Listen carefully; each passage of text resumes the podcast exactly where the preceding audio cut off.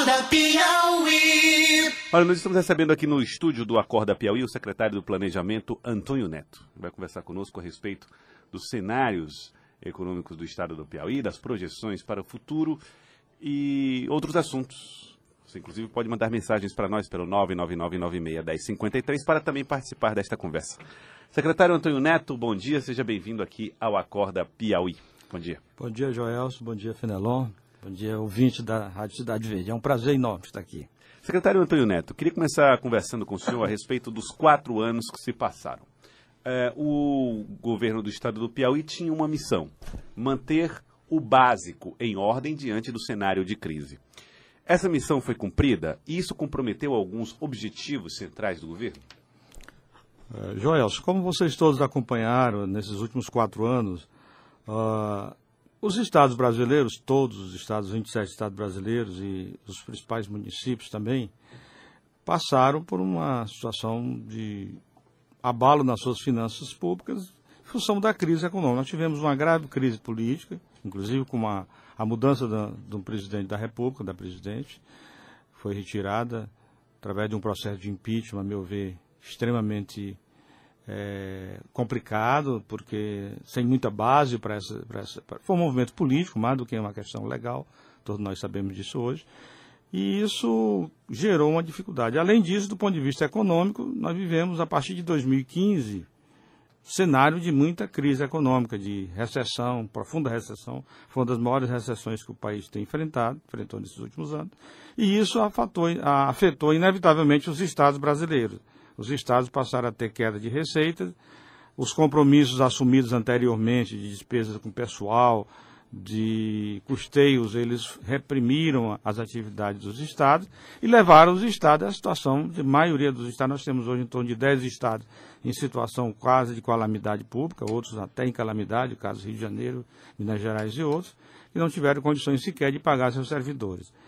Se você olhar a situação de modo geral, e comparando o Piauí nessa realidade, nós podemos até afirmar com muita certeza que nós passamos essa fase que nós consideramos a fase mais difícil, porque nós conseguimos, eu diria aqui para o Fenelon, sobreviver a esse caos que foi a situação fiscal.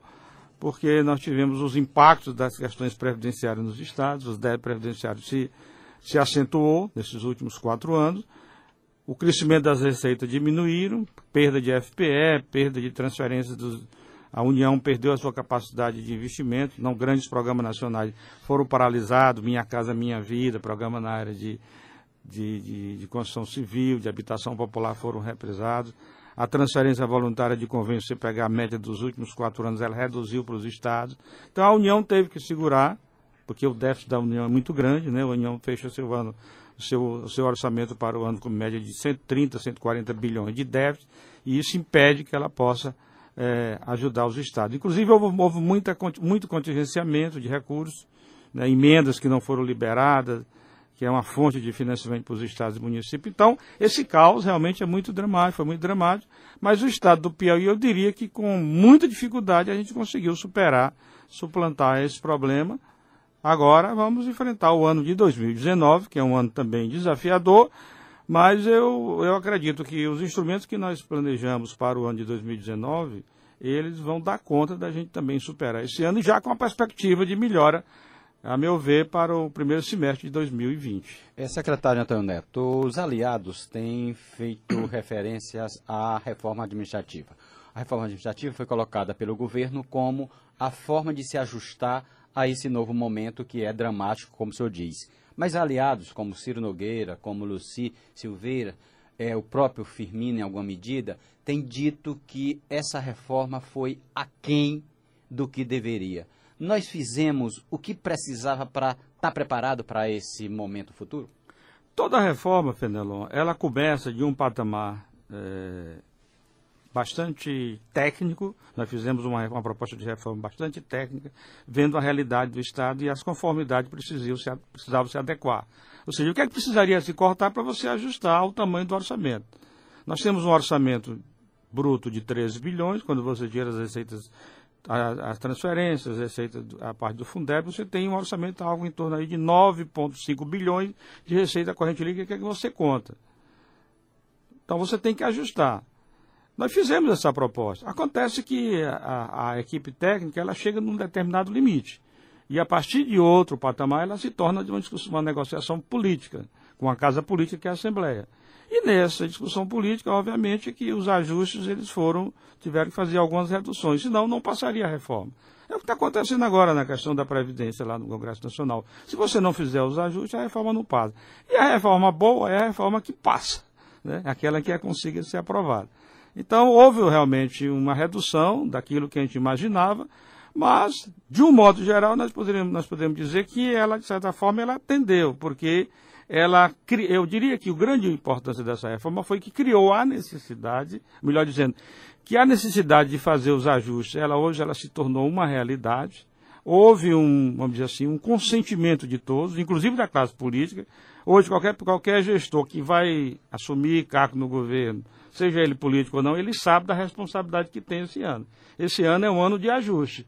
Nós todos estamos conscientes. Não é um ano de muita fartura, é um ano de ajuste e que nós temos que organizar melhor o Estado para enfrentar os, uh, o desafio dos anos seguintes. Nós então, temos ninguém, quatro anos. Ninguém espere realizações. Exatamente. Só... Ninguém espere grandes, é, grandes, vamos dizer assim, volume grande de recursos. O, o, recurso que nós vamos ter esse ano, do ponto de vista da, do orçamento que foi aprovado, ele vai ter que ser bem ajustado para gerir a máquina e nós mantermos a máquina funcionando. E a prioridade vai ser aquelas áreas essenciais, saúde, educação, segurança, para que a gente possa manter o Estado funcionando. E buscar outras formas de financiamento na medida em que houver esse aporte do governo federal, tiver abertura de crédito, aí nós vamos buscar novamente. Mas não vai ser um ano de muita folga, né? Todos sabemos disso. Uh, as, as, expectativas, secretário Antônio Neto, é de uma economia que chegue perto dos 300 milhões de reais. O Isso. secretário de Fazenda, Rafael Fonteles, falou que uma parte dessa meta está se cumprindo, mas ainda precisa fazer mais. A projeção dele era de que havia já mais ou menos 250 200, milhões no é. final do ano uhum, alcançados, se eles continuarem com esse aperto de cinto que está aí. É, nessa perspectiva, há também uma certa frustração no efeito da reforma administrativa? Ela tem um impacto menor nos cofres do que o que vocês imaginavam? É, se você olhar do ponto de vista técnico, poderia até imaginar isso. Nós pensávamos reduzir mais o tamanho das secretarias, mas algumas secretarias tiveram que ser mantidas pelo, pela forma é, como foi se, se estabeleceu a negociação. Mas eu acho que, do ponto de vista geral, eu acho que ela, ela deu um passo, né? Ela deu um passo importante, porque, como eu falei, ela se criou um movimento no sentido da gente tomar consciência, quando eu falo a gente, todos aqueles que são comprometidos com esse projeto, da base aliada, tomou consciência. Todos os partidos entenderam, entenderam, apesar dos seus interesses é, políticos, que são, vamos dizer assim, legítimos, é, de, de pleitear espaço no governo, isso faz parte do processo político. Em qualquer lugar é assim, né? não há possibilidade, eh, nesse modelo de, de coalizão política que é, foi formada hoje, onde o, o, executivo tem o poder, mas ele não governa sozinho, ele governa numa coalizão com o parlamento, com outros poderes, a gente não pode governar sozinho. Então o governador Wellington tem muita consciência disso, teve uma capacidade muito grande de negociação, teve uma habilidade muito grande de conversação com os partidos e agora está montando a equipe, me parece que já está bastante definida, né? está também caminhando para aquele sentido da coalizão. É, isso prova que a gente está querendo trabalhar para construir um Piauí melhor. É esse o sentido da reforma. Secretário Antônio Neto, a gente tem essa discussão da reforma da Previdência, que o senhor se referiu há pouco. Hum. Uma reforma da Previdência que todo mundo, todo mundo da área técnica diz que é necessária, uhum. ainda que se discuta o formato exato. Uhum. Mas a gente tem, ao mesmo tempo, o próprio governador, o senhor, uhum. o Rafael Fonteles, sempre tem dito da importância, da prioridade de uma reforma na área previdenciária. E, ao mesmo tempo, a gente tem o núcleo de apoio de, do, do político do governador, particularmente o PT, contrário à reforma, praticamente fechando questão contra a reforma. Como conciliar esse interesse político, de demarcar posição política, com a necessidade que o próprio governador, que é do PT, vê isso? É, Fenelon, você tocou num ponto neurálgico, neurálgico um ponto importante para o, o saneamento das finanças públicas do Brasil, principalmente dos estados. A reforma da Previdência, a reforma, principalmente a reforma do setor público, ela é necessária, é fundamental e necessária. é, nós precisaríamos aproveitar essa oportunidade para fazer umas mudanças. Ah, a Previdência brasileira, ela precisa necessariamente de ajuste. Você sabe que o modelo previdenciário brasileiro é um modelo que estabeleceu do chamado regime de repartição, um pacto de repartição, aonde hum, a geração dos atuais servidores, os ativos, eles pagam as contribuições do, né, a, pagam os salários, as, as pensões de aposentadoria dos inativos. É, uma, é um pacto de geração, é uma geração ajudando uma outra.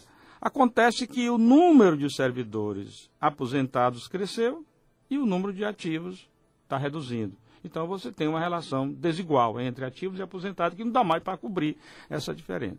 Outra questão estrutural é o problema, a questão, não é nem um problema, isso é uma coisa boa, mas é a questão da, da longevidade, né? A, a idade, as pessoas estão vivendo mais, isso é muito bom. Né? Isso é positivo, nós queremos, a medicina melhorou, as condições de vida, os nossos DH estão melhorando, e nós queremos que as pessoas vivam mais, isso faz parte. E na medida em que as pessoas vivem mais, eles se aposentam, eles demoram mais tempo na atividade, né? e isso vai tendo impacto também nas contas. Então, esses dois problemas estruturais são questões que impactam a Previdência. Então, há que ter um ajuste no modelo previdenciário brasileiro. Isso nós não temos é, nenhuma discordância com relação a isso. Nem PT, nem ninguém. Todo mundo entende que esses parâmetros são importantes. E do ponto de vista dos servidores públicos, ele é mais grave, porque no, servidor, no serviço público nós temos um problema, um passivo muito grande, uma herança que os estados receberam, a própria União recebeu, foi quem ajustou até mais, e nós sabemos como foi os regimes previdenciários nos estados. Só mais recentemente que eles vêm se estruturando, vêm se organizando. Né? Antes você tinha um regime meramente contábil, onde a arrecadação não era, é, né, não era repassada organizadamente, não tinha um modelo previdenciário estruturado. Então isso gerou um passivo muito grande. E os estados estão sofrendo agora esse problema.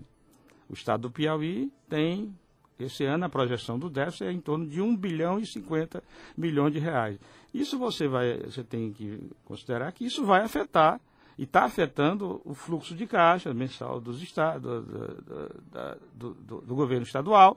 Isso afeta os investimentos, você tem agora, uma série de problemas. Agora, secretário Antônio Neto, uh, no caso do Piauí, a reforma da Previdência Nacional, essa reforma proposta, ela não basta. Precisa ter umas reformas aqui no nosso cotidiano para que se adapte. Por exemplo, existe a possibilidade de revisões mais pontuais ainda, além das que já foram feitas, por exemplo, revisão de Montepio, revisão de pensão, de contrato de pagamento de pensionistas, uma reforma um pouquinho mais uh, particular que possa juntar-se à reforma proposta no Brasil para que o Piauí possa respirar no assunto Previdência? É, o, a reforma da Previdência, no caso do setor público, o que ela vai impactar no nosso Estado é se você trabalhar tem duas, duas ideias que são colocadas lá, a ideia da idade mínima, que nós achamos que é interessante colocar, questão da idade mínima, né? aumento do limite de idade, e haver uma calibragem nas alíquotas. Esse ponto precisa ser trabalhado. São dois elementos, instrumentos importantes de se fazer a reforma. Nós vamos mexer a... também na alíquota aqui? Ainda Nós vamos? já até mexemos. A Sim. nossa alíquota aqui ela já foi ajustada para 14%. Mas né? era nova. Era, era 11% e pouco, passou para 14%. Pode haver, por exemplo, essa mudança no caso nacional, a proposta, ela cria uma alíquota de até 22%, uhum. no caso daqueles salários acima de 40 mil. Seria razoável? Sim, se você é o seguinte, o que é que nós fizemos colocar no, no, no modelo previdenciário? É a questão atuarial, né? Inclusive já existe na, na, na, no artigo 40 da Constituição o equilíbrio financeiro e atuarial. Qualquer regime previdenciário, quando você tem desajustes, né, você tem menos, receita de menos e despesa de mais, ou você reduz a despesa, ou você aumenta a receita. Então você tem que administrar. No caso aqui, o que está se fazendo? Está se buscando criar um mecanismo onde você é, diminui a despesa, ou seja, demora para a pessoa adquirir o benefício, que é o aumento da idade mínima, né, aumento da idade para aposentar, se aumenta aí, cria fatores, e de outro lado você pode aumentar a, a contribuição. É. Além disso, no nosso caso do, do, do Piauí, a proposta nossa, que era para levar também, que não foi acatada no governo federal, era de criar um fundo, ou alguns fundos, outro tipo de aporte de recursos adicionais, que pudesse fazer face a esse passivo que existe hoje. Hoje, Fernando, você tem, quando você soma o déficit de todos os estados brasileiros, você tem algo, o Raul Veloso fez essa conta aqui até no Congresso das Cidades, no último ano passado, em torno de 86 bilhões de reais é o déficit previdenciário de todos os estados brasileiros. Então você precisa, essa reforma não vai resolver, não vai afetar esse déficit. Esse déficit já está constituído. Os estados estão bancando esse déficit. Piauí todo ano banca seu um bilhão. Que é um déficit do, do, do momento atual. Do né? momento atual. É, joga mais para o É. futuro, né? A, a reforma da Previdência, aprovando esse modelo que está aí, ou melhorando essas questões, fazendo alguns ajustes, você vai, tem- você vai melhorar o cenário pra futuro, frente. né? Do futuro, porque você vai criar um novo modelo, um novo regime, um regime de capitalização acima do teto do INSS, que já existe hoje para o setor público, você vai melhorando e vai, até 2030, você consegue um pouco, um cenário mais promissor. Mas o, o buraco imediato. atual não resolveu, não vai resolver. Então nós precisamos resolver o problema atual.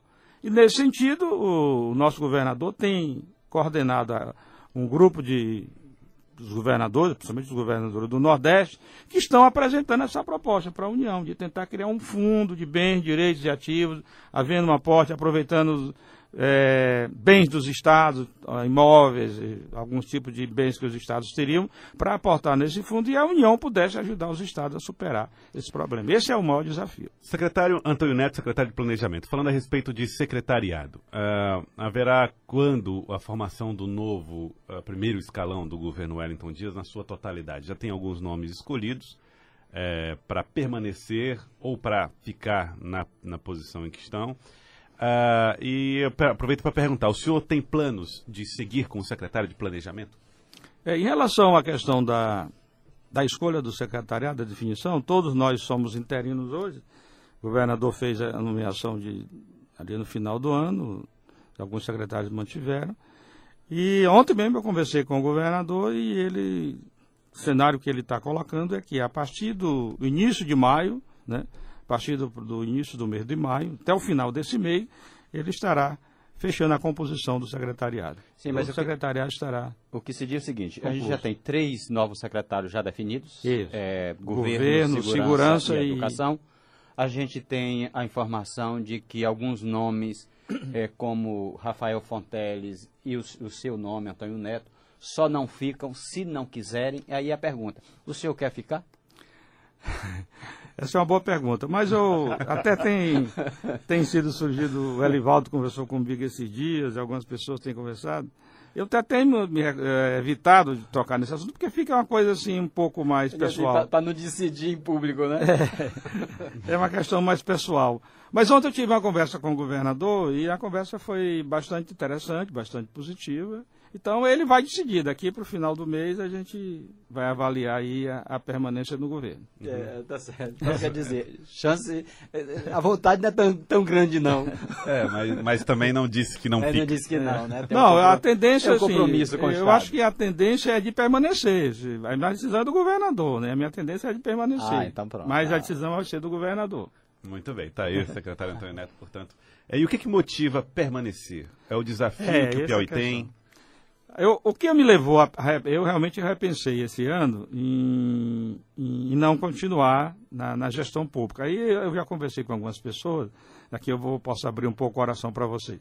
Que é o seguinte, eu tenho mais de 16 anos de gestão pública. Eu fui secretário dois anos do governador Huerta dos primeiros do mandato, depois trabalhei com um grande amigo nosso, um grande amigo que eu conquistei, que foi o governador Wilson Martins, e agora retornei no governador Wellington Dias.